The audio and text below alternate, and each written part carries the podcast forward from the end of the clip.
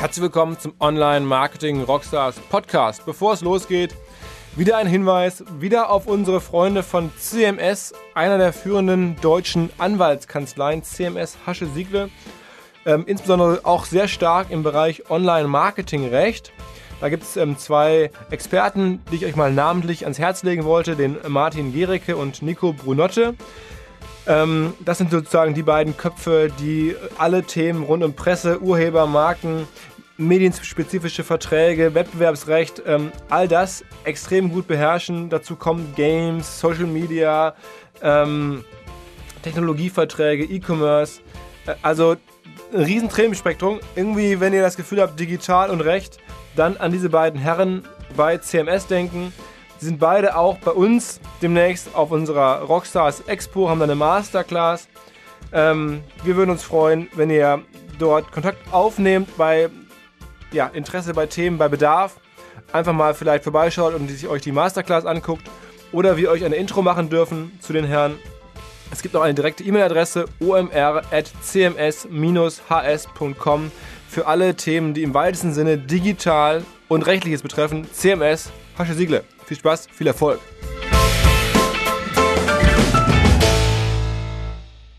Der Online Marketing Rockstars Podcast. Im Gespräch über digitales Marketing und manchmal, was sonst noch so los ist. Der Online Marketing Rockstars Podcast. Mit Philipp Westermeier. Heute eine Videoausgabe, also es bleibt ein Podcast, aber wir sprechen immer Video und zwar mit einem der absoluten Hidden Champions im, man kann wahrscheinlich sogar sagen, weltweiten Videobereich. Kommt aus Berlin, keiner dürfte ihn kennen, außer vielleicht von unserem Artikel, wenn wir den Artikel dann vorab schon veröffentlicht haben werden, aber ähm, der Kollege Patrick Bales macht Stojo und hat mal entspannte 5,5 Milliarden Video-Views bei Facebook. Eigentlich müsste dich ja jeder kennen mit 5,5 Milliarden Video-Views. Du hast es nicht du persönlich, aber hat Stojo. Was zur Hölle ist das? Ja, ganz genau. Erstmal vielen Dank, dass ich hier, da, hier sein darf heute. Ähm ich glaube, was wir gemacht haben, ähm, jetzt seit zwei Jahren, ist, ähm, wir haben systematisch versucht, ähm, sehr performante Facebook-Videos zu erstellen also damals wirklich ähm, bei mir im Wohnzimmer angefangen, ähm, sich überlegt, diese ganzen Facebook-Videos, man, man sieht die in seinem eigenen Feed, haben immer Millionen von Views teilweise. Und wir wollten irgendwie herausfinden, wie du es halt systematisch schaffst, immer dahin zu kommen. Und genau das haben wir in den letzten zwei Jahren getan, ähm, haben mittlerweile eine Technologie entwickelt und einen Prozess etabliert, wo wir das ähm, auf einer hohen Scale auch hinbekommen und im Moment wirklich über 1000 Videos im Monat produzieren in unserem Berliner ähm, Büro und damit jeden Monat ähm, ja eine Milliarde Aufrufe ähm, in verschiedensten Ländern, insbesondere USA und Deutschland. Also nochmal zum Mitschreiben. Ihr produziert jeden Monat über 1000 Videos. Richtig. Und ihr macht damit über eine Milliarde Views. Ja. Das ist also wie muss man sich das vorstellen, dass ihr jetzt in so einem Büro 1000 Videos produziert? Das ist jetzt ja, ja genau. Ähm, etwas erklärungsbedürftig. Definitiv. Ähm, also ich glaube, was, was wir halt am Anfang verstanden haben, ähm, also wenn ich mal ein bisschen weiter aushole, also wir hatten diese Idee, ähm, so in 2015, wo dieses ganze Thema Mobile Video gerade aufgekommen ist. Ja, also bis dahin war eigentlich YouTube immer so der Videokanal online, den man sich so, dem man so, dem einen so eingefallen ist. Und Facebook hatte in 2014 noch so eine Milliarde ähm, Videoaufrufe am Tag, sind aber dann in 2015 bis 2016 so auf über 10 Milliarden hochgegangen. Wir haben uns das angeschaut und haben gesehen, ähm, dass da so Player gab im Markt wie Now This oder AJ Plus, ähm, die der eine oder andere vielleicht aus seinem eigenen Newsfeed irgendwie kennt. Und die hatten im Juli 2015 300 Millionen Aufrufe.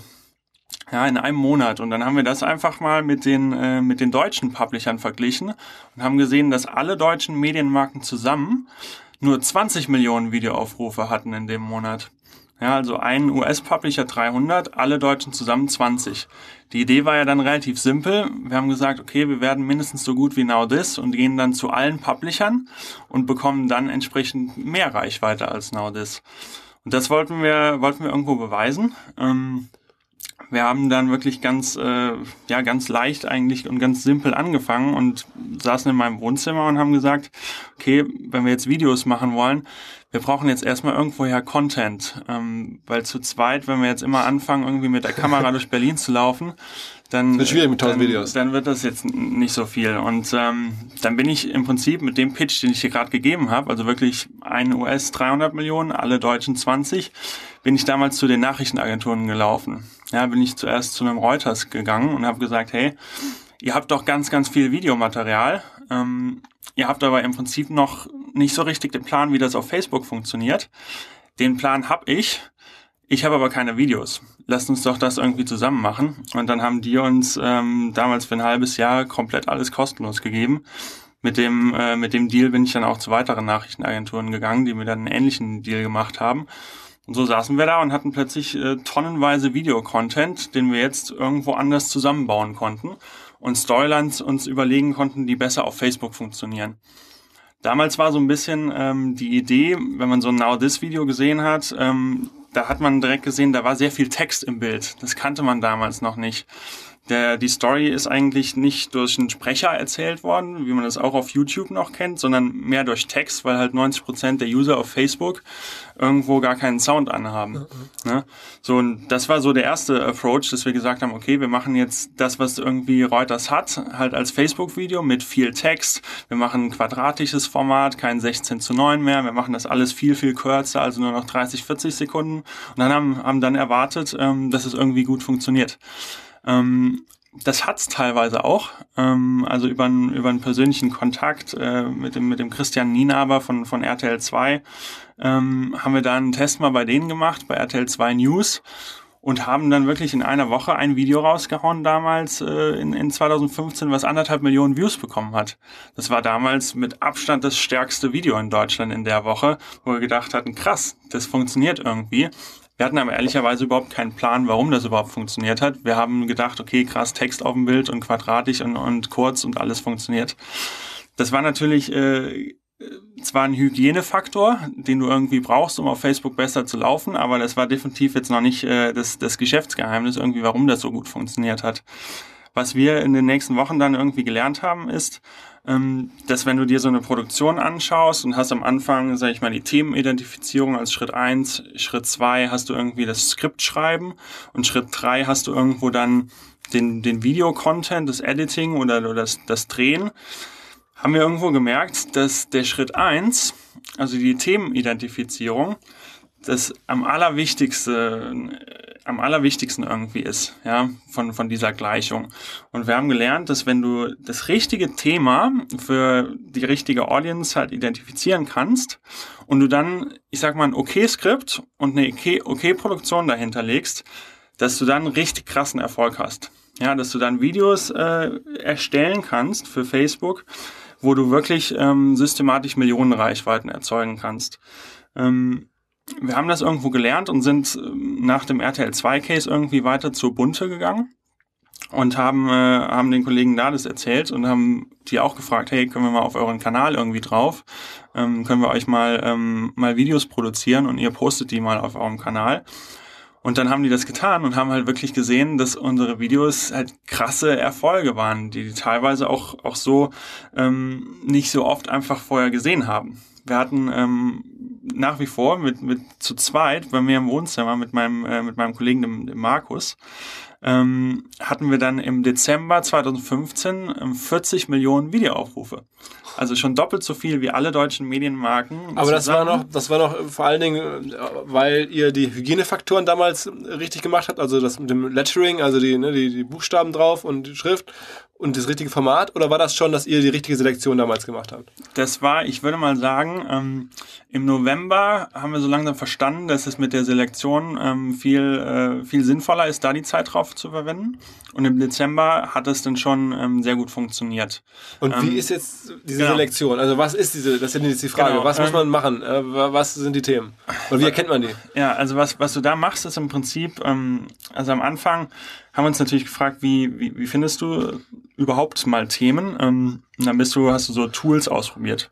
Dann gibt's so im Netz so, so CrowdTangle, so Spike oder BuzzSumo, verschiedenste Social Analytics Tools, ähm, die du mal ausprobieren kannst und dann mal sehen kannst, okay, welche Metriken hast du denn überhaupt? Ja, was kriegst du irgendwie von denen ähm, an Datenmaterial und anhand welcher Metriken kannst du denn so ein Video auswählen? Also ich weiß noch, dass wir damals irgendwie da mit, äh, mit diversen äh, Excel-Files irgendwie saßen und, und wirklich Korrelationen ausgerechnet haben. Also es, es geht dann wirklich darum, im Prinzip analysierst du ähm, Posts von auf den sozialen Netzwerken, wie beispielsweise Facebook, schaust dir die, schaust dir die alle an und sagst dann, okay, wenn das, wenn der Post jetzt viele Likes hat und er ist ein Link-Post, was bedeutet das dann für dich? Kann das, kannst du damit was anfangen oder nicht? Was passiert, wenn er viele Kommentare hat oder viele Shares?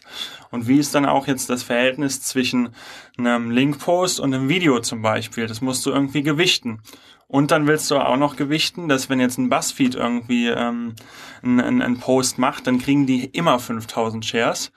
Es kann aber trotzdem sein, dass wenn ihr jetzt einen Post habt der 5000 Shares bekommt, ist das ja wirklich eine, eine Atomrakete für euch. Ne? Ja, ja. So, für uns wäre das ein viel interessanteres Videothema direkt als der andere 5000 äh, Share-Post von BuzzFeed. Ja, so, du musst also mit, mit absoluten und, und relativen ähm, Metriken da arbeiten und konntest so halt immer besser verstehen, auf was schaust du, hast es immer weiter analysiert und im nächsten Schritt bist du auch noch weitergegangen und hast halt gesagt, okay, das hier wäre jetzt ein Thema, ähm, das ist, das ist zum Beispiel ein Food-Video. Hier draus kannst du irgendwie ein Listicle-Video machen, aus dem anderen machst du so ein, so ein Social-Video, ein Tier-Video oder so.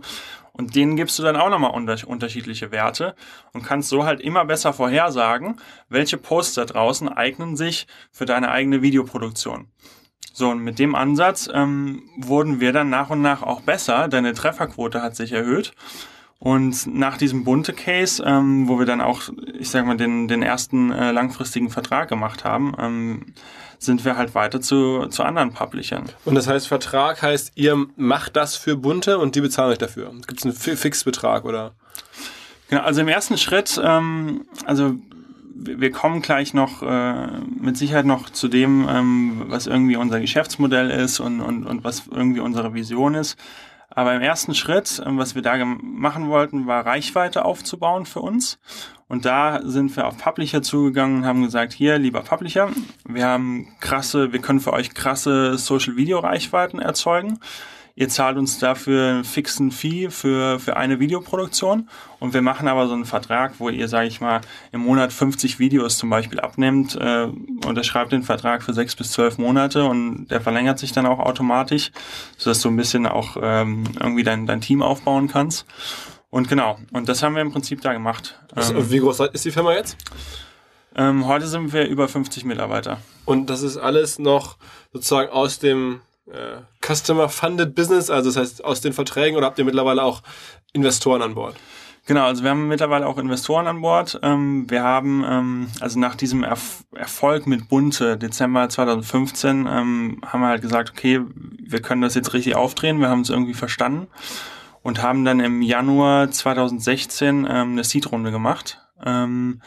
Wo wir dann, sag ich mal, mit dem Geld äh, ja irgendwo zum ersten Mal halt ein Office haben konnten. Ähm, also meine Freundin hat sich insbesondere sehr darüber gefreut, ähm, okay. also dass nicht mehr irgendwie ähm, das Bett hochgeklappt worden ist äh, und und irgendwie der das, der Schreibtisch da rein musste und die Leute da ein und ausgegangen sind. Ähm, Nee, aber ähm, genau, haben diese Seed-Runde gemacht im Januar, erstes eigenes Office dann, ähm, was eigentlich immer noch aussah wie ein Wohnzimmer damals, aber ähm, wo wir dann ja auch die, die ersten ähm, zwei, drei Mitarbeiter dann einstellen konnten im Januar. Das war, das, das ist in Berlin, ne?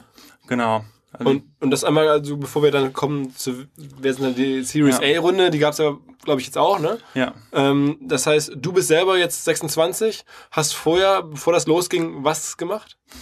Genau, also ich habe äh, ich hab eigentlich meinen meinen Bachelor an der WU gemacht, ähm, habe dann noch äh, irgendwo meinen Master in, in, in Lissabon gemacht. Ähm, hab äh, während meiner WHU-Zeit ähm, war ich damals, ich habe 2012 war ich mal erster Prakti bei, bei Project A, damals bei, bei Christian Weiß noch. Und ähm, und hab bin seitdem jeden Sommer eigentlich in Berlin gewesen. Hab äh, hab immer irgendwie Praktika gemacht bei bei verschiedenen Startups und bin das übliche WU-Programm so ein bisschen, ne? Das ist das übliche äh, WU-Programm, kann man schon so sagen. Und, ähm, und wollte dann aber nach dem, nach dem Master 2014 äh, bin ich dann auch nach Berlin wieder gekommen und wollte halt gründen. Ähm, da ist mir damals allerdings äh, der, der Marc äh, zuvor gekommen, der Marc Hartmann, ähm, mein, mein ehemaliger Chef bei, bei Project A, der mich damals äh, gefragt hat, ob ich nicht äh, eine Crowdfunding-Kampagne organisieren will für, äh, für die Firma Bonaverde damals. Und ähm, das habe ich damals zusammen mit dem, mit dem Hans, dem Gründer, gemacht. Und ähm, da das äh, ja ausgesprochen erfolgreich war mit, äh, mit fast irgendwie anderthalb Millionen Euro, ist glaube ich immer noch äh, die vierte oder fünftgrößte deutsche Crowdfunding-Kampagne. Für Bonaverde, was haben die damals verkauft? Genau, die haben so eine Kaffeemaschine ähm, entwickelt, mit der du rösten, mahlen und brühen kannst. Okay. Also ist jetzt auch vor, äh, vor wenigen Wochen ähm, das Produkt auch fertig geworden.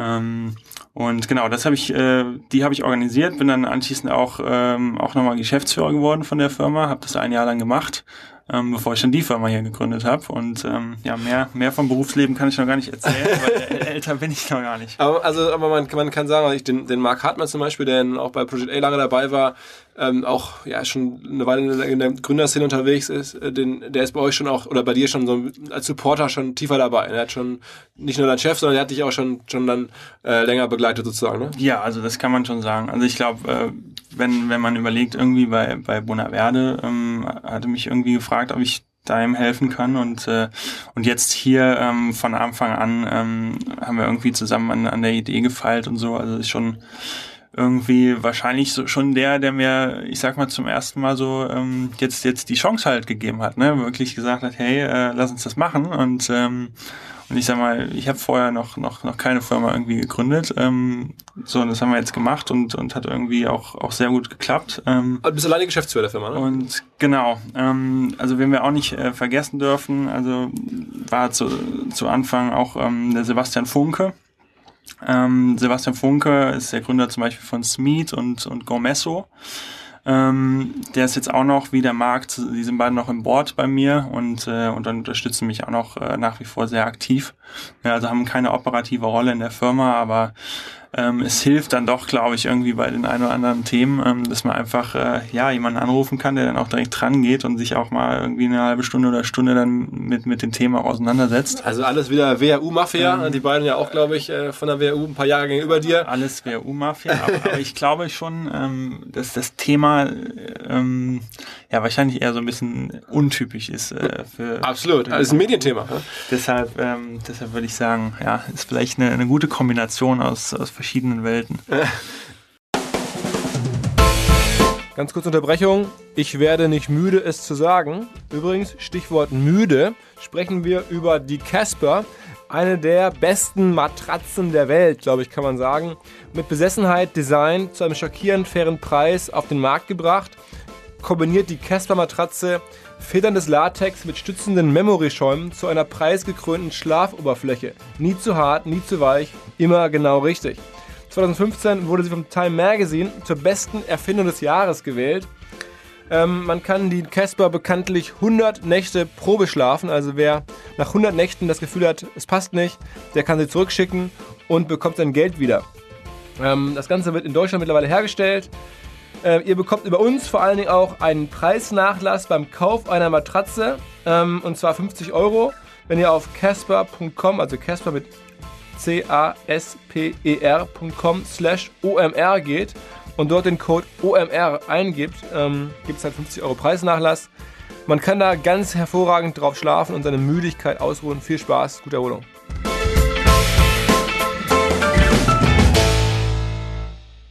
So, jetzt natürlich mal, oder um das, warte, wir waren jetzt gerade eigentlich hängen geblieben bei der Series A. Ihr habt jetzt Ja. irgendwie, du hast eine, eine Seed-Finanzierung gemacht ähm, und mittlerweile habt ihr auch eine größere Finanzierungsrunde gemacht. Ja.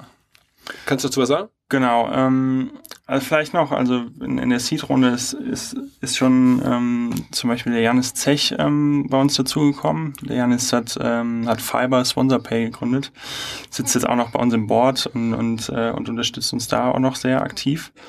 Ähm, wir haben also die ganze Seed-Runde mit, äh, mit einer Runde an, an Angel-Investoren gemacht, ähm, die meisten allerdings gar nicht so aus der Berliner Szene.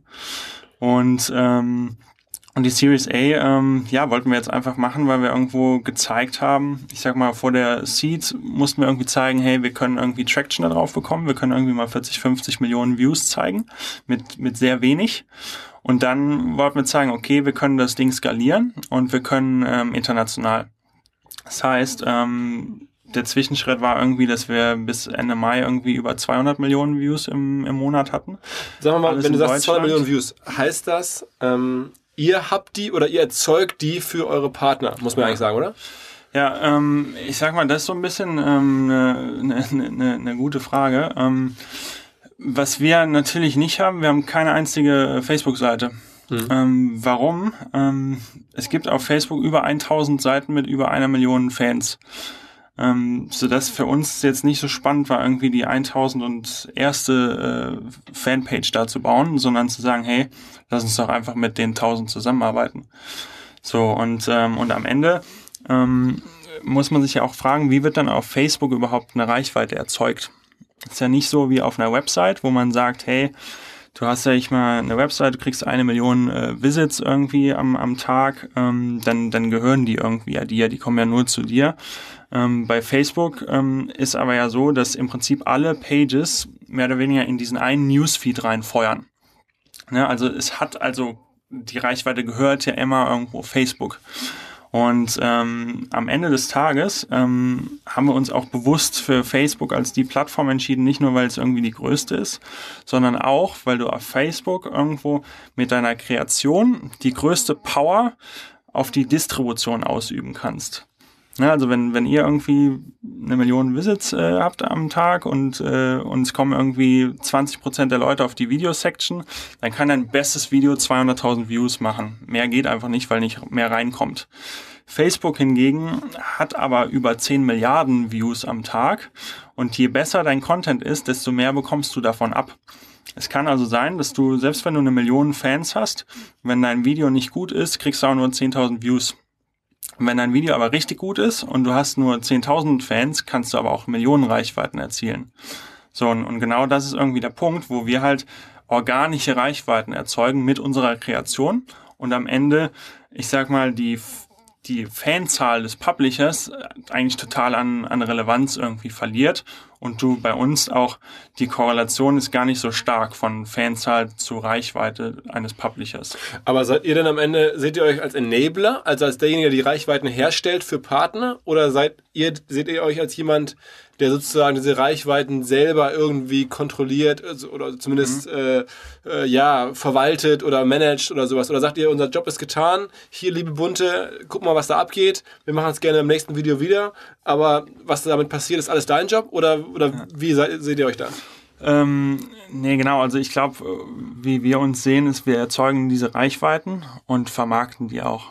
Am Ende ähm, würde ich uns tatsächlich ähm, auch, auch als Vermarkter irgendwo bezeichnen, der irgendwo sagt, wir erzeugen eine Milliarde Views im, im Monat und, ähm, und diese ähm, wollen wir irgendwie auch vermarkten. Aber würdet ihr euer Stojo-Logo jetzt da reinkleben in so, in, in diese Videos? Ne, so, ja, nee, das würden wir nicht machen, ähm, weil wir da keinen Mehrwert drin sehen. Also ihr seid sozusagen die graue Eminenz im Hintergrund, so dass ja. das Erfolgsgeheimnis hinter großen Reichweiten ist häufig Stojo, ohne dass man sieht. Ja, genau, so will ich sagen. Ähm, ich glaube, man kann auch noch dazu sagen, dass bis zu 70 Prozent der Menschen, die so ein Video auf Facebook sehen, wissen gar nicht, wer das gepostet hat. Das heißt, ähm, also der Publisher oder die Publisher-Brand, die verliert schon so ein bisschen an Relevanz. Ne? Ähm, ich glaube, es gibt ähm, gerade in Deutschland noch äh, ganz tolle ähm, Publisher-Marken, ähm, die auch gerade dadurch, dass sie irgendwie einen besonderen äh, Content spielen, ähm, auch, auch irgendwie eine, eine, coole, eine coole Brand sind. Es gibt aber da daneben auch ganz, ganz viele Publisher, ähm, die diese Brand halt einfach nicht haben, die aber trotzdem, mit denen wir aber trotzdem tolle Reichweiten erzeugen können. Und ich glaube, es ist dann am Ende halt immer so ein bisschen die Frage, also das erleben wir auch, wenn wir jetzt irgendwie mit, mit Marken sprechen, will die Marke halt ähm, so ein bisschen von der Publisher-Brand partizipieren ähm, und will irgendwie ein branded Post irgendwie mit dieser Publisher-Marke haben oder sagt die Marke eigentlich, hm, mir ist die Publisher-Marke eigentlich egal oder ähm, die passen alle nicht zu mir, ich will selbst die Reichweite haben. Und ich glaube, da, das sind so ein bisschen die Themen, die uns, die uns heute auch äh, insbesondere umtreiben, dass du halt guckst, wie kannst du halt Reichweiten ähm, für Marken halt ähm, erstellen, ähm, so dass es halt für die ähm, am meisten bringt am Ende des Tages. Aber kannst du für jede Marke, also könntest du jetzt für uns, für Online-Marketing Rockstars, äh, wir haben jetzt irgendwie irgendwas zwischen, weiß nicht, 50.000 Facebook-Fans oder so, könntest du jetzt für uns irgendwie ähm, Millionen Reichweiten erstellen? Wahrscheinlich ja nicht mit beliebigem Content offensichtlich, sondern du müsstest Content finden, der, mit dem Ja. das funktioniert, dann ginge das, sagst du. Ja, definitiv. Okay. Ähm, und damit, das heißt, deine Kunden sind dann am Ende ja nicht mehr nur Publisher, sondern Brands jeder Art. Also jeder, der Reichweite haben will und wer will das nicht, Ja. könnte eigentlich dein Kunde werden. Im Prinzip ist ja so, ähm, dass wir dieses Publisher-Netzwerk jetzt aufgebaut haben. Zum einen, um, um da Editorial Content für die Publisher zu produzieren und zu spielen, aber zum anderen halt eben auch, um ähm, Distributionskanäle zu haben für Marken. Das heißt, unser, für, für uns ist der Publisher eher, eher der Partner und die Marke eher der Kunde. Der wir halt eben genau, ich glaube tatsächlich zum ersten Mal irgendwo diesen Zugang zu halt krasser organischer Reichweite geben können. Und ist halt eben nicht so, wenn, wenn du irgendwie zur Marke gehst und sagst, hey, du kriegst von mir 10 Millionen Views, dann sagen die, ja danke, das kriege ich bei meiner Mediaagentur ja auch. Ähm, aber das Tolle ähm, ist, glaube ich, dass wir es halt hinbekommen, denen das Organische zur Verfügung zu stellen. Aber dazu müssen die sich auf euch einlassen. Das heißt, ihr müsst denen sagen, welche Themen dafür funktionieren, welche nicht. Genau, genau so ist es. Ähm, Welche Themen, wenn du jetzt, äh, wer war jetzt zuletzt bei uns zu Gast, meinetwegen äh, mein Müsli oder, oder Einhornkondome, ich glaube, die waren jetzt zuletzt in den Podcast hier zu Ja. Gast, ähm, wenn die das jetzt wollten. Findest du dann ein Kondomthema oder sagst du dann irgendwas, was gerade hip ist, einfach Ja. auf Kondome adaptiert oder wie machst du das? Ähm, also wir haben mal ein, ein Thema gemacht ähm, im Editorial-Bereich zum Beispiel ähm, Sexstellung, ähm, wenn dein Freund einen kleinen Penis hat. okay, das funktioniert gut, das kann ich mir vorstellen. Ja. Ja, ähm, sehr relevantes Thema. Also insbesondere äh, Frauen ähm, vertaggen da sehr gerne dann äh, Okay. entweder ihre Freunde oder oder Ex-Freunde äh, auch. ähm, äh, extrem krasses Aber vielleicht ist Kondome zu Ähm, einfach. Ich, ich verstehe schon, wo du hinaus willst. Das ist einfach. Sagen wir mal, sagen wir, nehmen wir mal was Schwieriges. Also, wo du jetzt nicht sofort irgendwie richtig catchy Content äh, ähm, auf Lager hast. Sagen wir mal, pff, oh, schwieriger. Jetzt hier, wir haben einen Bekannten, der möchte gerne Online-Brillen verkaufen. Ja. Das ist jetzt ja äh, vielleicht ein bisschen gängiger, nicht ganz so anziehend für viele als Thema. Ähm, könnt ihr dann auch da sozusagen random organischen Content zu finden und das dann irgendwie die Marke dann entsprechend großziehen?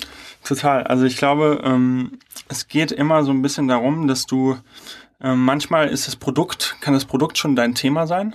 Ähm, das ist natürlich relativ einfach. Ähm, allerdings in den meisten Fällen ist halt so, dass du sagen kannst, hey, du suchst dir eine Themenwelt aus, ähm, ein Thema, das sehr performant ist und ähm, fügst da diese, diese Marke und, und das Produkt noch mit ein.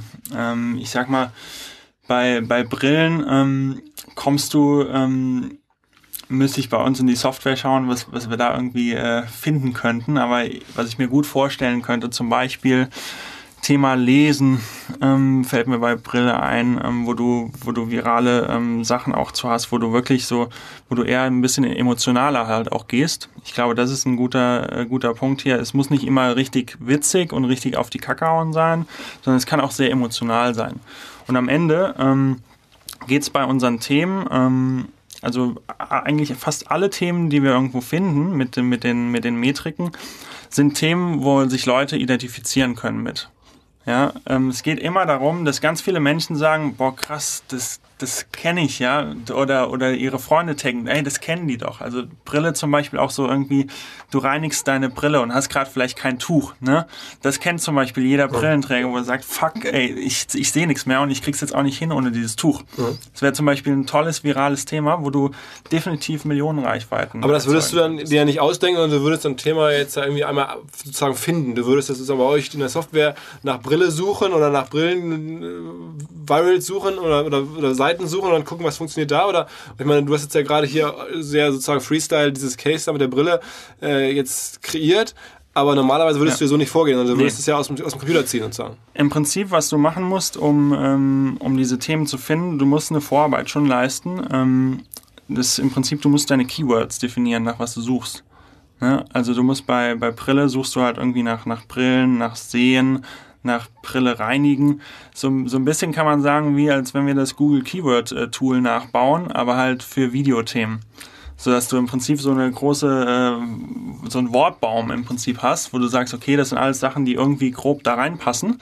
Du suchst die performantesten Themen ähm, halt raus und stellst sie dann dem Kunden vor und sagst, hey, zu dem ähm, Themengebiet, was du uns gegeben hast, manchmal geben die auch irgendwo noch ein Briefing dabei. Ähm, das haben wir mit unserer Datenbank irgendwie gematcht und das hier sind die Top 5 Themen. Ja, passt zu deiner Marke und ist extrem performant. Die können wir alle machen. Und jetzt bitte ähm, entscheide dich für eins der fünf. Und, ähm, und wenn du es gemacht hast, ähm, können wir das Ding auch produzieren. Und jetzt nochmal, um zum Geschäftsmodell zurückzukommen, das heißt, ja. das war ja am Anfang, war ihr sozusagen, da habt ihr Serviceleistungen gemacht für Publisher, hatten wir beschrieben. Ja.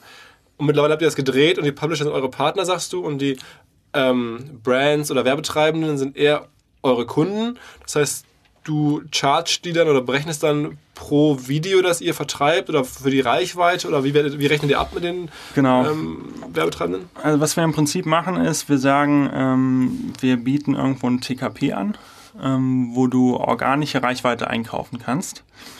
Und die Produktionskosten, die geben wir eigentlich Volley weiter das ist uns eigentlich gar nicht so, also unser, unser Asset ist irgendwie nicht, dass wir wissen, wie rum man die Kamera hält. Ähm, wir geben das gern, wir geben das an die Brand weiter. Ähm, manchmal ist es auch einfach so, dass die Brand sagt, hey, es muss extrem hochwertig werden und alles muss irgendwo genau passen. Ähm, das machen wir sehr gerne ähm, und dann zahlt das die Brand aber halt auch. Für uns, wenn eine Marke zu uns kommt und sagt, hey, wir haben da gar nicht so, äh, so krasse Anforderungen, ähm, guckt mal, was ihr da macht, dann können wir das auch fast, äh, also ich sage mal, für, für wenige tausend Euro so eine Produktion machen und haben dann ähm, im Prinzip nur die Reichweitenkosten da drauf. Aber das ist das, was ihr sozusagen berechnet. Ihr sagt halt irgendwie, du, meine zahlt bei euch aber eine TKP. Wir sagen, genau, wir sagen am, Anf am Anfang immer, wir garantieren dir eine Million Views, organisch, und, und dafür äh, gibt es irgendwie einen TKP-Preis. Und da kannst du halt dann noch drauf buchen. Okay, und, und, und kannst du aber sagen, so ungefähr welcher TKP-Range da liegt?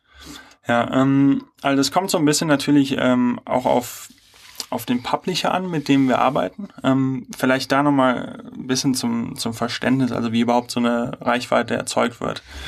Ähm, es gibt äh, grundlegend zwei Wege. Ähm, der eine Weg ist irgendwo, dass wir den Facebook-Post oder das Video auf die Seite der Marke posten. Und der zweite Weg wäre, dass wir das Video auf der Seite eines Publishers posten. So, ähm, wir haben jetzt letzte Woche zum Beispiel äh, haben wir ein Video für für Movinga äh, produziert, einen Umzugsmarktplatz und haben das bei denen auf die Seite gepostet. Movinga hat 8000 Facebook-Fans. Jetzt hat das Video nach drei Tagen über drei Millionen Views bekommen.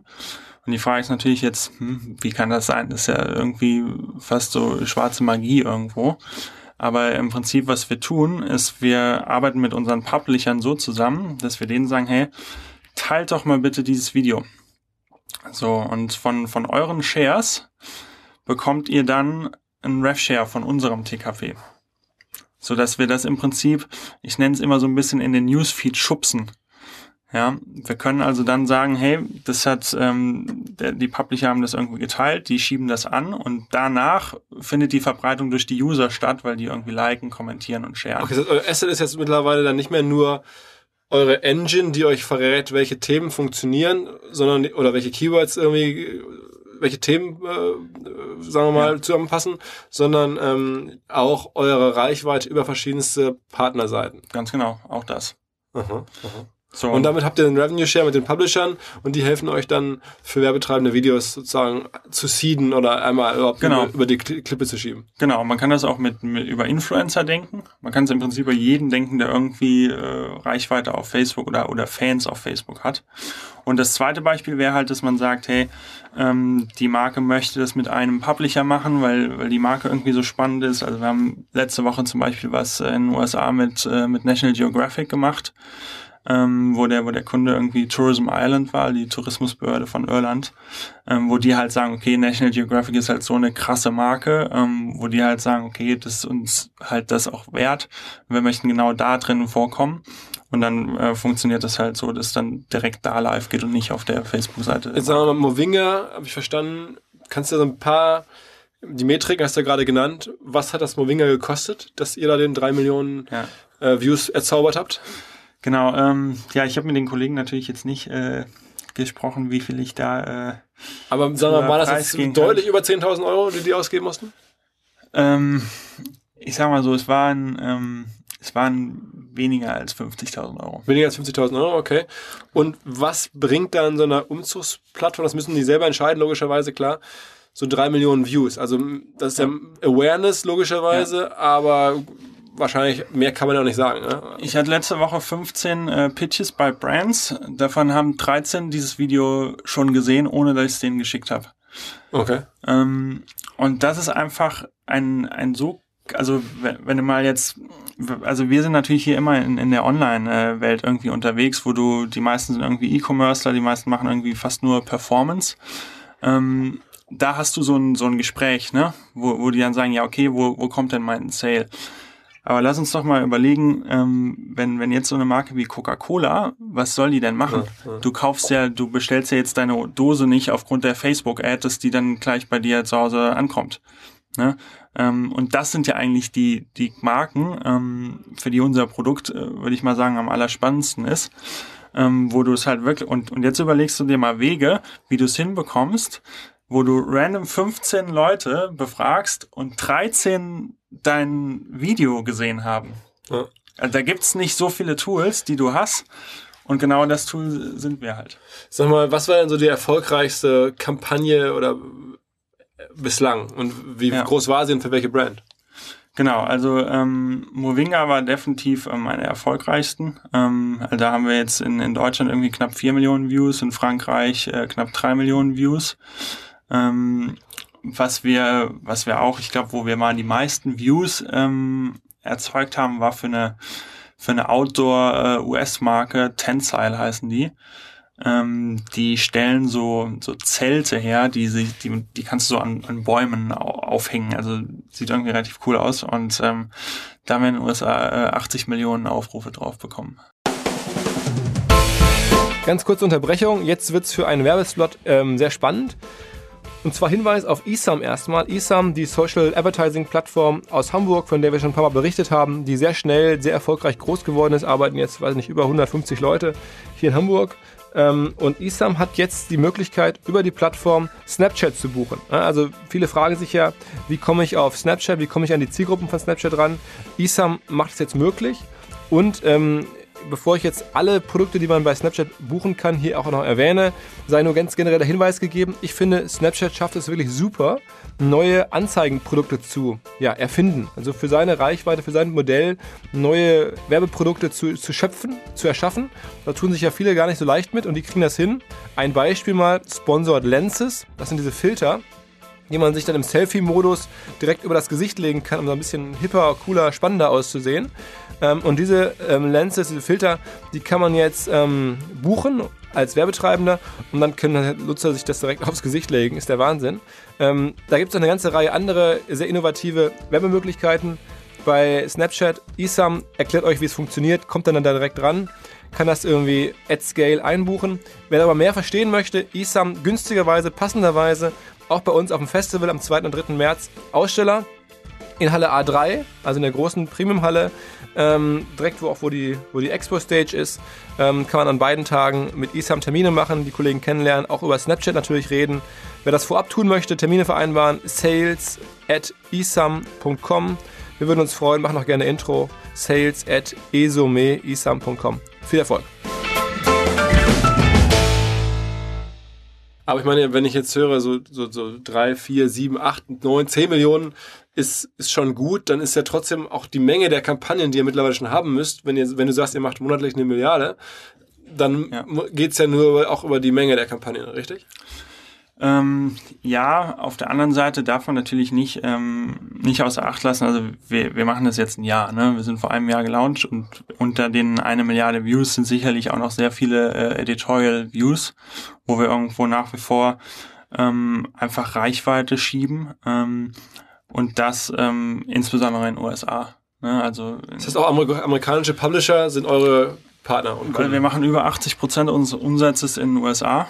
Ähm, also unsere unsere Partner sind im Prinzip also an allererster Stelle irgendwie National Geographic, das ist der größte Social Publisher der Welt. Ähm, dann arbeiten wir eng mit Time Inc. zusammen, mit, mit Condé Nast, mit The Weather Channel. Wie kriegt ein ähm, 26er Typ äh, wie du die Connections mit solchen Brands zu arbeiten in den USA? Ja, also als ich damals irgendwie mit, mit dem Marc und dem Sebastian da saß und gesagt habe, hey, wir müssen irgendwie USA machen, haben die erstmal gesagt, ja, ähm, beziehungsweise ich glaube eher der Sebastian hat es gesagt, ähm, da brauchen wir irgendwie Sales-Leute da. Ne? Wir brauchen irgendwie Guys on the ground und irgendwie ein Office in New York, weil die sitzen da alle, die Medienleute. Wir brauchen Leute, die mit den Lunchen gehen, Dinner gehen, feiern gehen, äh, Shampoos spendieren.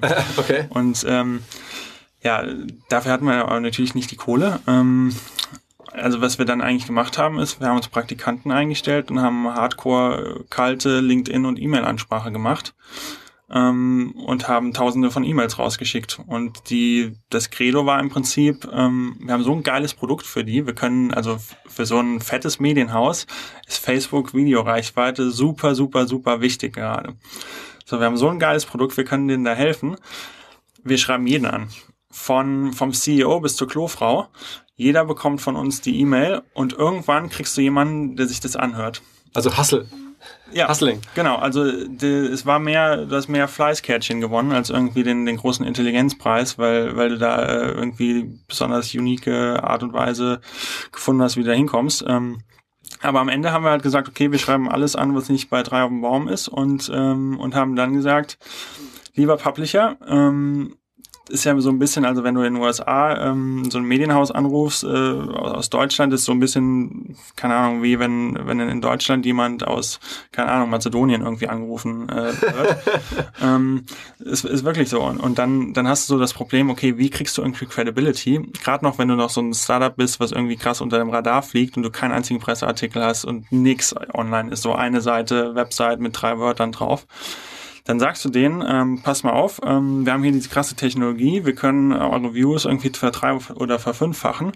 Ähm, ja, glaubt ihr uns jetzt gerade nicht, aber wir machen folgenden Deal, wir schicken euch zehn Videos komplett in eurem, eurem Branding, ähm, genau wie ihr es wollt, alles komplett kostenlos, ihr könnt es ausprobieren. Und wenn wir das erreichen, das ist ja gut. Und wenn nicht, dann habt ihr aber auch nichts verloren. Das haben wir mit jedem gemacht und wir haben halt äh, eigentlich fast jeden Test damit gewonnen. Und dann hast du den Vertrag bekommen. Okay, okay. Ähm, kannst du sagen, wie viel Umsatz ihr mittlerweile macht? So Größenordnung? Zahlt ihr diese 50 Leute jetzt schon aus eigener, aus dem, aus dem Cashflow? Nee, also wir sind nicht profitabel, aber wir machen jetzt schon äh, einen sechsstelligen Monatsumsatz. Okay. Ähm, und du hast jetzt auch gesagt, also es gab irgendwann, da waren wir ja mal stehen geblieben, noch eine große Finanzierungsrunde. Die gab es jetzt. Äh, sind da namhafte Investoren, die, die, du nennen kannst? Oder, oder auch Medienkonzerne selber an Bord ja. gegangen? Oder wer ist da sozusagen bei euch im Cap-Table ja. jetzt? Ähm, genau, also wir, wir haben die, diese Runde jetzt im, im September ähm, gemacht. Das ist auch schon ein bisschen, ein bisschen länger her, aber wir haben die bisher nicht, äh, nicht kommuniziert.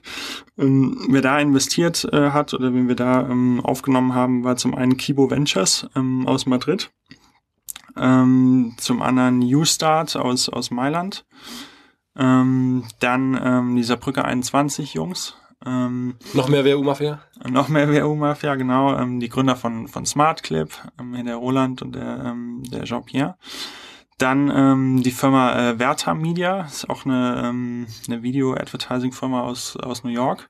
Und ähm, die Bestandsinvestoren, die sind auch alle fast äh, mitgegangen. Okay. Und, ähm, und genau, also für uns war es, glaube ich, in der Aaron am wichtigsten, dass wir halt irgendwie Investoren ranbringen, die gute Connections zu Marken haben.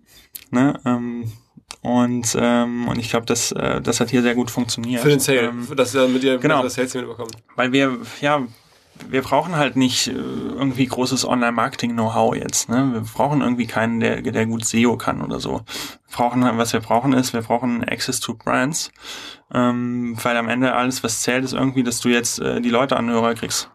Und, ähm, und, und da hilft irgendwie jede Intro, ähm, gerade wenn du halt so eine, so eine, äh, ich sag mal, junge und kleine Firma bist und jetzt in dieses krasse Haifischbecken von diesen ganzen äh, Budgettöpfen Töpfen irgendwie reinspringst.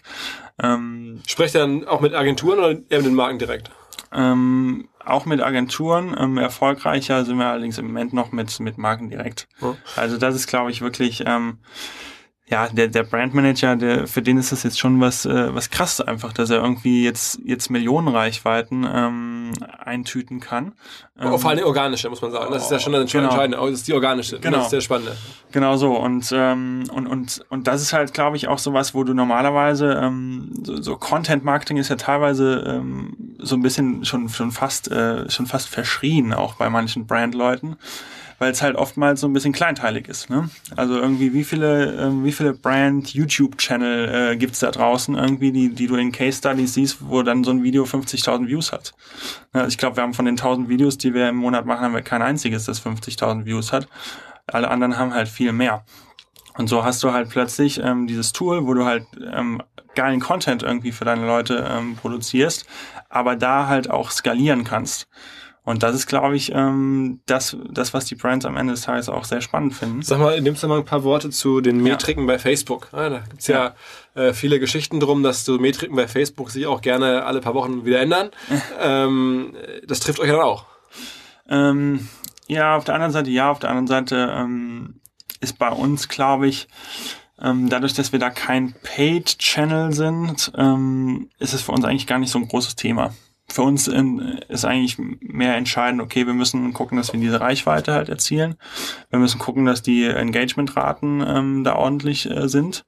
Ähm, für uns ja im Prinzip auch, ähm, im Prinzip, ähm, wenn wir irgendwie zur Marke gehen und sagen, hey, du kriegst eine Million Views, ähm, wenn das Video auch extrem geil funktioniert und du krass viele Shares bekommst, desto weniger müssen wir auch irgendwo Publisher einsetzen, ne, um, um das irgendwie anzuschieben. Von daher, ähm, aber das heißt, es äh, macht dir keine Sorgen, dass Facebook so mit den Metriken immer mal wieder wechselt oder auch Sachen, sagen wir mal, zugeben muss, dass da irgendwie Metriken äh, falsch waren oder Zahlen falsch geschätzt oder, oder falsch ja. reportet wurden oder sowas? Ich sag mal, da ging es ja hauptsächlich so um, um, um Watchtime, um Completion Rate, um so verschiedene Ratios. Ähm, ja, ähm, ich glaube, das ist schon ähm, ein, ein, Thema, was, was bei uns im Moment noch äh, untergeordneter ist. Ich glaube, wir, wir kümmern uns da mehr um, wie gesagt, diese zwei äh, Größen, das Engagement und, und Reichweite. Und Engagement heißt konkret dann irgendwie ähm, Likes? Oder? Likes, Comments und Shares, ähm, wobei du schon, also die Shares sind dir eigentlich am wichtigsten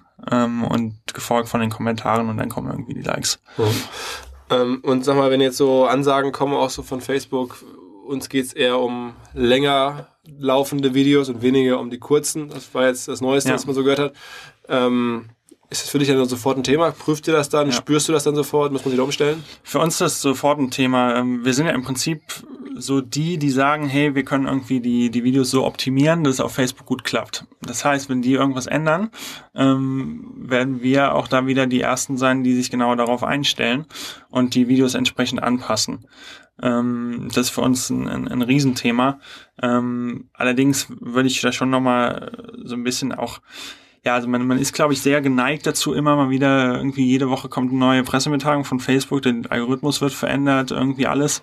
Ähm, da sich auch immer da zu viele Gedanken zu machen. Ich glaube am Ende, ähm, was Facebook will, ist irgendwie den Leuten äh, relevanten Content zur Verfügung zu stellen, wo, wo die Leute Spaß dran haben. Und genau das ist ja unser Ansatz. Ne? Wir gewinnen ja genau dann, wenn das der Fall ist.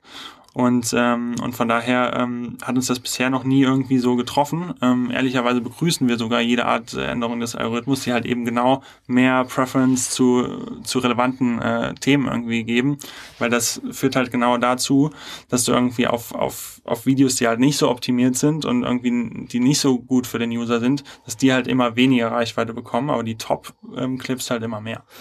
Um jetzt eure Firma noch ein bisschen besser zu verstehen, wie ist der Breakdown der 50 Leute aktuell? Ja.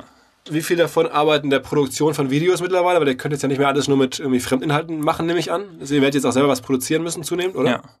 Wie viele also, machen, machen Sales, also wie viele verkaufen euer Produkt und ja. wie viele entwickeln eure Engine, die da sozusagen den Secret Source finden, also welche, was du am Anfang beschrieben hast, ähm, welche Keywords und, und welche Themen funktionieren? Genau, also im Prinzip ähm, haben wir über 40 Leute, die in der Produktion arbeiten. Jetzt also jetzt selber Videos erstellen. Die Videos erstellen, also erstellen bedeutet bei uns nicht zwingend, dass wir es auch drehen. Ne? Also es kann ja auch sein, du kannst Videos auf verschiedene Art und Weisen erstellen. Du kannst sagen, du kaufst dir irgendwie User-Generated Content ein oder lizenziert das. Ne? Wir haben eine große Abteilung, die nichts anderes macht, als User anzupingen und, und Content zu lizenzieren von denen. Dann hast du einen großen Baustein, wo du sagst, viele Marken haben auch bestehendes Material, wo du das nehmen kannst und, und auch umschneiden kannst. Du hast irgendwie Stock-Footage, äh, du hast Nachrichtenagenturen.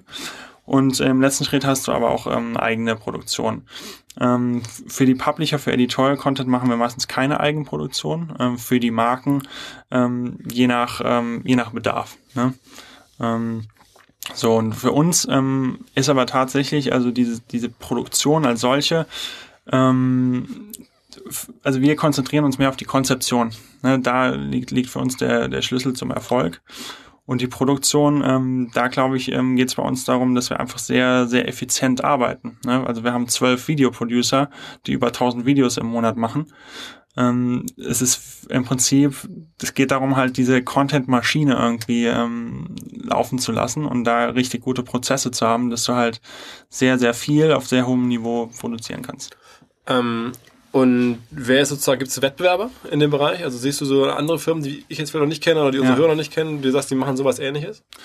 Genau, also ich glaube, ähm, so richtig das Gleiche habe ich persönlich im letzten Jahr nicht gesehen. Ähm, wer irgendwie Wettbewerber ist, sind sicherlich in gewisser Weise die Publisher so ein bisschen selbst. Ähm, also die haben ja auch irgendwie eigentlich kein Interesse, dass ihr auf einmal auf deren Brands äh, Werbung verkauft, sozusagen. Ne? Ähm, ja, auf der einen Seite ja, auf der anderen Seite ähm, haben wir schon einen sehr anderen Ansatz einfach. Ne? Also wenn, wenn jetzt, äh, keine Ahnung, so eine, so eine TV-Firma irgendwie zur, zur Marke rennt, der, der Sales-Mensch hat jetzt keine Lust irgendwie noch äh, eine 50.000 Euro äh, Social-Video-Kampagne unterzubringen, wenn er eigentlich äh, irgendwie 5 oder 50 Millionen da abbucht. Ja, das ist für den ähm, gar nicht so spannend. Ähm, von daher, also gibt's ja sogar ähm, gibt's ja sogar Marken, die auf uns zukommen und sagen, hey, macht ihr das lieber? Ähm, den, den Sales, weil wir kriegen das bei uns überhaupt nicht so, so koordiniert. Ja, geht ihr lieber mit unserem äh, Deck sogar, mit unseren Logos zum Kunden und, ähm, und haut das da raus, dann, dann freuen wir uns darüber, weil für uns ist es ein äh, neues Geschäft, äh, was wir vorher sonst gar nicht hätten. Okay, also das heißt, wie siehst du so Now This? Also das ist ja der, der, einer der, der Macher, Ben Lira, ja. bei uns ja auch demnächst Speaker. Ja. Auf dem Rockstars, ähm, äh, auf der Konferenz. Äh, ganz große Nummer in den USA, so im Facebook-Videobereich. Ja. Was ist so dein Blick auf die Firma? Genau, also ich war äh, vor, vor zwei, drei Monaten war ich das letzte Mal in New York, da war ich auch bei den, bei den Jungs gewesen. Ähm, also ich glaube generell äh, sind das natürlich so ein bisschen die Pioniere, ne? ähm, wo, wovon wir uns mit Sicherheit das eine oder andere abgeschaut haben. Ich glaube, an, an Facebook-Reichweite liegen wir jetzt fast äh, auf definitiv auf Augenhöhe, manchmal sogar ein bisschen mehr als als als äh, als Now This. Ähm, aber was die halt, ähm, was die halt sind, sie sind ja irgendwo ein Publisher, ne? Also sie haben eigene Kanäle ähm, und ähm, und das unterscheidet die so ein bisschen von uns. Also wir haben ja irgendwo dieses also dieses Modell gefahren, wo wir sagen, okay, wir wir arbeiten mit allen zusammen und genau das ist halt dass sie sagen, okay, wir haben unsere eigenen Channels und pushen ähm, den Content darüber. Vom Ansatz, wie, wie Now This ein Facebook-Video denkt, äh, würde ich mal sagen, ist es sicherlich sehr ähnlich zu dem, wie wir es denken. Mhm. Ähm, wo wir aber halt ein ganz anderes Geschäftsmodell dahinter haben. Habt ihr mittlerweile eine gute Nähe zu Facebook, also Facebook Silicon Valley auch und so? Ähm, mit, mit Facebook tauschen wir uns immer, ähm, immer wieder aus. Ähm, ist jetzt, glaube ich, nicht so, dass, dass wir jetzt irgendwie da jeden Tag mit denen, mit denen irgendwie telefonieren. Ähm, ich glaube, das kommt so ein bisschen auch. Äh, Aber die müssen euch ja kennen. Ich meine, die sehen ja irgendwie. Genau, also die, die kennen uns auf, auf jeden Fall. Ähm, ich glaube, Genau, also wir, wir arbeiten ja auch mit, ähm, mit, mit Facebook sehr eng bei diesem Analytics-Thema zusammen. Ähm, also ich glaube, das ist, ähm, wenn so ein Publisher eher irgendwie mit, mit seinem äh, Brand oder Publisher Partnership Manager da zu tun hat, ähm, sind wir mehr auf der Analytics-Schiene äh, mit denen verdrahtet. Ne? Ähm, und, und ich glaube, das ist so an, ansonsten ähm, ist bei uns natürlich, ähm, also kann man sich auch jetzt, jetzt vorstellen, irgendwie, wenn man sagt, dass wir organische Reichweite machen, ähm, also dann, wenn, wenn wir sagen, du kaufst die Reichweite jetzt organisch bei uns ein, dann kaufst du sie ja nicht bei Facebook Paid, Paid ein. Äh, äh, okay, ja, okay, ja, verstehe schon. Äh, okay, ähm, verstehe, verstehe. verstehe. Ähm, wo, wo wollt ihr hin? Was ist denn so das Ziel? Also jetzt seid ihr so eine Analytics, Viral, äh, organische Viral-Erzeuger, Produktionsfirma, die man kaum so beschreiben kann. Irgendwie eine sehr moderne Medienfirma, würde ich sagen, oder Medien- und Marketingfirma. Digitale Medien-Marketingfirma passt super zu uns entsprechend. Aber was, was ähm, wollt ihr sein oder ja. wo wollt ihr hin? Genau, ich glaube, ähm, wenn du heute äh, deinen Kunden erreichen willst, ähm, dann hast du ein Problem über TV, ähm, weil irgendwie die, in, in, insbesondere die jungen Leute es einfach nicht mehr schauen.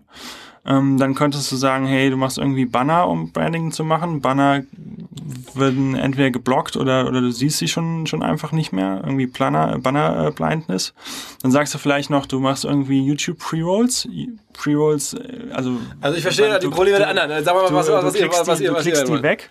Ähm, also aus unserer Sicht, ähm, also wenn du deinen dein, dein Kunden irgendwie im 21. Jahrhundert erreichen willst, musst du dem Content äh, vor die Nase setzen, den er richtig geil findet und der ihn organisch erreicht und nicht, wo du ihn dazu nötigst, dir dein Werbevideo anzuschauen.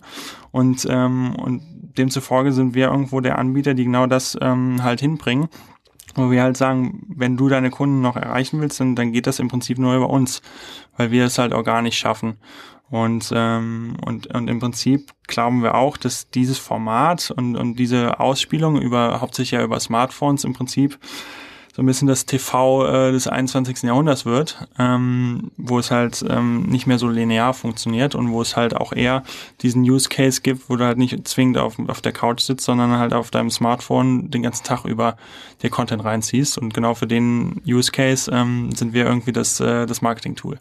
Okay, also ihr sagt, sagst schon, ihr seid ein Marketing-Tool am Ende. Ihr seid jetzt keine Agentur, ihr werdet auch keine Produktionsfirma, ihr werdet so mit klassischen Worten wahrscheinlich eh nicht zu greifen. Ihr seid irgendwo ein Marketing-Tool mit angeschlossenen verschiedenen Wertschöpfungsstufen. Genau, du kannst bei uns im Prinzip, ähm, buchst du bei uns irgendwo Reichweite ein ähm, und die Kreation kommt halt noch dazu. Ja, aber hast du genau richtig gesagt. Mhm. Und was, also, was ist so eine Firma aktuell wert? Was glaubst du? was ist so eine Firma aktuell wert? Also ich, ich weiß natürlich. Äh, was Die letzte Bewertungsrunde war, lass mich raten, über 10 Millionen? Ja, das auf jeden Fall. Über 10 Millionen, okay, ist ja nicht schlecht. Ähm, also sehr, sehr gut natürlich. Äh, baut man da jetzt einen riesen, also international so eine 100 Millionen Firma auf oder, oder was, wovon träumst du sozusagen? Ja, also ich glaube, ähm, wenn wir das nicht tun würden, wären, glaube ich, äh, alle unsere Gesellschafter sehr äh, enttäuscht. Okay. Also es gab das heißt, wenn jetzt Axel Springer Jahr oder Bauer oder irgendwelche Leute, die auf, auf Reichweite oder Funke, jetzt haben wir heftig.co gekauft, ja. also Leute, die auf Reichweite stehen, klassische Medienkonzerne aus Deutschland bei euch anklopfen, die müssen sich schon mal warm anziehen. Für 50 Millionen wird es vielleicht noch gerade klappen, aber darüber hinaus und darunter, darunter wird es schwierig. Ja, ich glaube, das ist äh, unmöglich. Also man muss sich einfach nochmal vor Augen führen, im ganzen Jahr 2016 gab es auf der ganzen Welt 21 Firmen, die mehr Videoreichweite auf sozialen Netzwerken hatten als wir. Und wir sind ja gerade erst angefangen. So, und da wollen wir jetzt irgendwie. Statement! Statement, ja, okay. Go, go bigger, go. Oder wie heißt das irgendwie? Nicht schlecht, nicht schlecht, okay. Ähm, Wahnsinn, du sitzt jetzt hier so ganz äh, entspannt und, und, und, so, ja, also voll Pulli, so, ja, und dann, es gab nur 21 Firmen. Also das heißt, man kann in die Top 10 reinkommen, so der einer der Top 10 äh, Reichweiten, Video-Reichweiten-Publisher bei Facebook werden? Wann? Ne, das kann man schaffen, oder das ist das Ziel? Das kann man auf jeden Fall schaffen. Also wir sind, ähm, also die, die Metrik, eigentlich ist es sogar unfair, weil da zählt noch YouTube, Instagram, Vine und Twitter dazu, was wir alles gar nicht machen. Wenn wir Facebook uns anschauen, ähm, da gibt's leider diese, diese Zahl nicht, aber ähm, es würde mich sehr wundern, wenn wir da nicht schon in der Top 10 wären. Okay. So, und ich glaube. Ähm, Aber äh, sag mal, sind die Videos euch direkt zurechenbar? Also es gibt ja keine Statistik, wo ihr hochpoppt, sondern ihr habt ja, ihr, ihr wisst ja nur selber, welche ihr gemacht habt und welche nicht. Ich kann dir gleich ähm, mal Zugang zu unserem Google Sheet geben, ja, wo du die Videolinks ähm, dir anschauen kannst. Ähm, da siehst du es. Aber im Prinzip äh, sind wir wieder da bei dem Thema, wie du eben gesagt hast, irgendwie graue Eminenz. Du kannst es von außen überhaupt nicht sehen, dass wir überhaupt am Start sind. Und, ähm, und deshalb äh, ja, haben wir auch bis zum heutigen Tage irgendwie nie irgendwas äh, von uns äh, ja, erzählen wollen, weil wir irgendwie gedacht haben, dass mal ganz entspannt wird, unter dem Radar zu fliegen. Und das wollen wir jetzt erstmal ändern. Aber aber deshalb hat das uns so gut, äh, hat das so gut funktioniert, obwohl wir halt ja, irgendwie schon den einen oder anderen View halt erzeugt haben. Also ich kann ja sagen, ich, mich haben schon immer mal wieder Leute darauf angesprochen und gefragt, ob ich euch kenne, was ich davon halte. Und du weißt ja auch, ich kenne den, den, den Markt ein bisschen besser und wir haben ja auch schon mal seit einigen Monaten Kontakt sozusagen. Ich, wir haben nie was gesagt. Ne? Jetzt wir freuen uns ja. Insofern vielen Dank, dass ihr bei uns zum Beispiel darüber spricht. Ne? Ist ja für uns auch spannend zu hören, dass wir spannend, dass wir es jetzt in die Breite tragen dürfen. Ne? Ich äh, finde es eine eine Wahnsinn-Story, ja, auch wie du es so präsentierst, ist es halt abgefahren.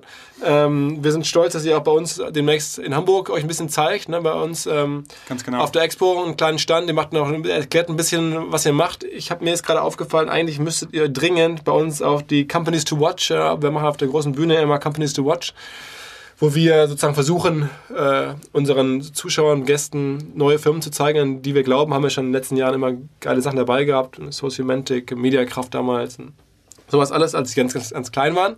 Jetzt bin ich natürlich stolz, dass wir hier die Stojo-Story erzählen dürfen. Ähm, Patrick, ja, ich bin gespannt, wie es weitergeht. Ähm, schöne Grüße an die Kollegen in Berlin. Richtig ähm, aus. Ja, äh, wirklich beeindruckend und vielleicht ein neuer äh, globaler Champion äh, in einer Nische aus Deutschland, aus Berlin. Das ist doch mal eine gute Nachricht. Dankeschön. Alles klar. Wenn man dich äh, kontaktieren möchte, stojo.com oder? stojomedia.com, genau. Und E-Mail auch direkt an mich, patrick.stojomedia.com. Das macht der Chef noch selber? Das macht der Chef selber. Leite weiter. Nee, nee, das mache ich ja noch selbst. okay. okay, ja, also vielen, vielen Dank fürs Rumkommen. Tipptopp, äh, ich hoffe, wir haben euch was Neues bieten können hier diese Woche und bis die Tage. Ciao, ciao. Ciao, ciao. Ganz kurz bevor es vorbei ist, noch was, ähm, eine kleine Anekdote. Es gibt ja am 2. und 3. März eine ganze Reihe von Side-Events rund um ähm, das Festival. Ich glaube, wir haben irgendwie 60, 70 verschiedene Events, von denen wir wissen, dass sie stattfinden. Aber einigen sind wir ja intensiv dabei, bei anderen ein bisschen weniger. Ein Event, äh, der offen ist für alle, ist am 1. März sozusagen zum Start des Festivals. Am Abend des 1. März gibt es im Docks eine Abendveranstaltung, die wir gemeinsam machen mit Territory, der großen Content-Marketing- Agentur, die zu Gunnar und Jahr gehört, irgendwie 1000 Leute, einer der Player im Content Marketing. Mit den Kollegen machen wir gemeinsam die Concom Night zum Auftakt des Festivals. Im Docks gibt es ein gesetztes Essen. Also ihr könnt euch ein Ticket kaufen für 150 Euro und es gibt gesetztes Essen, richtig cooles Essen. Ihr sitzt neben spannenden Leuten. Dort sprechen halt der Gründer von Refinery, der auch zwei Tage später auf der großen Bühne stehen wird. Dort sind ähm, andere Leute, die man so schnell wahrscheinlich nicht beim Abendessen mal wieder trifft. Unter anderem auch jemand von Cambridge Analytica, das werden wir heute veröffentlichen, während ich das einspreche, am Montag also, ähm, der ähm, ja möglicherweise dazu beigetragen hat, dass da in den USA bei den Präsidentenwahlen so ein paar Sachen gelaufen sind. Also diese ganz äh, spannende äh, Targeting-Firma Cambridge Analytica, auch da der Datenchef äh, wird auf der Concom Night dabei sein. Mhm. Ja, ich würde mal sagen, könnte ein spannender Abend werden für 150 Euro, was warmes Essen, ein paar Leute kennenlernen, ist doch eigentlich ein faires Angebot. 1. März, Concom Night. Viel Spaß und bis bald dann.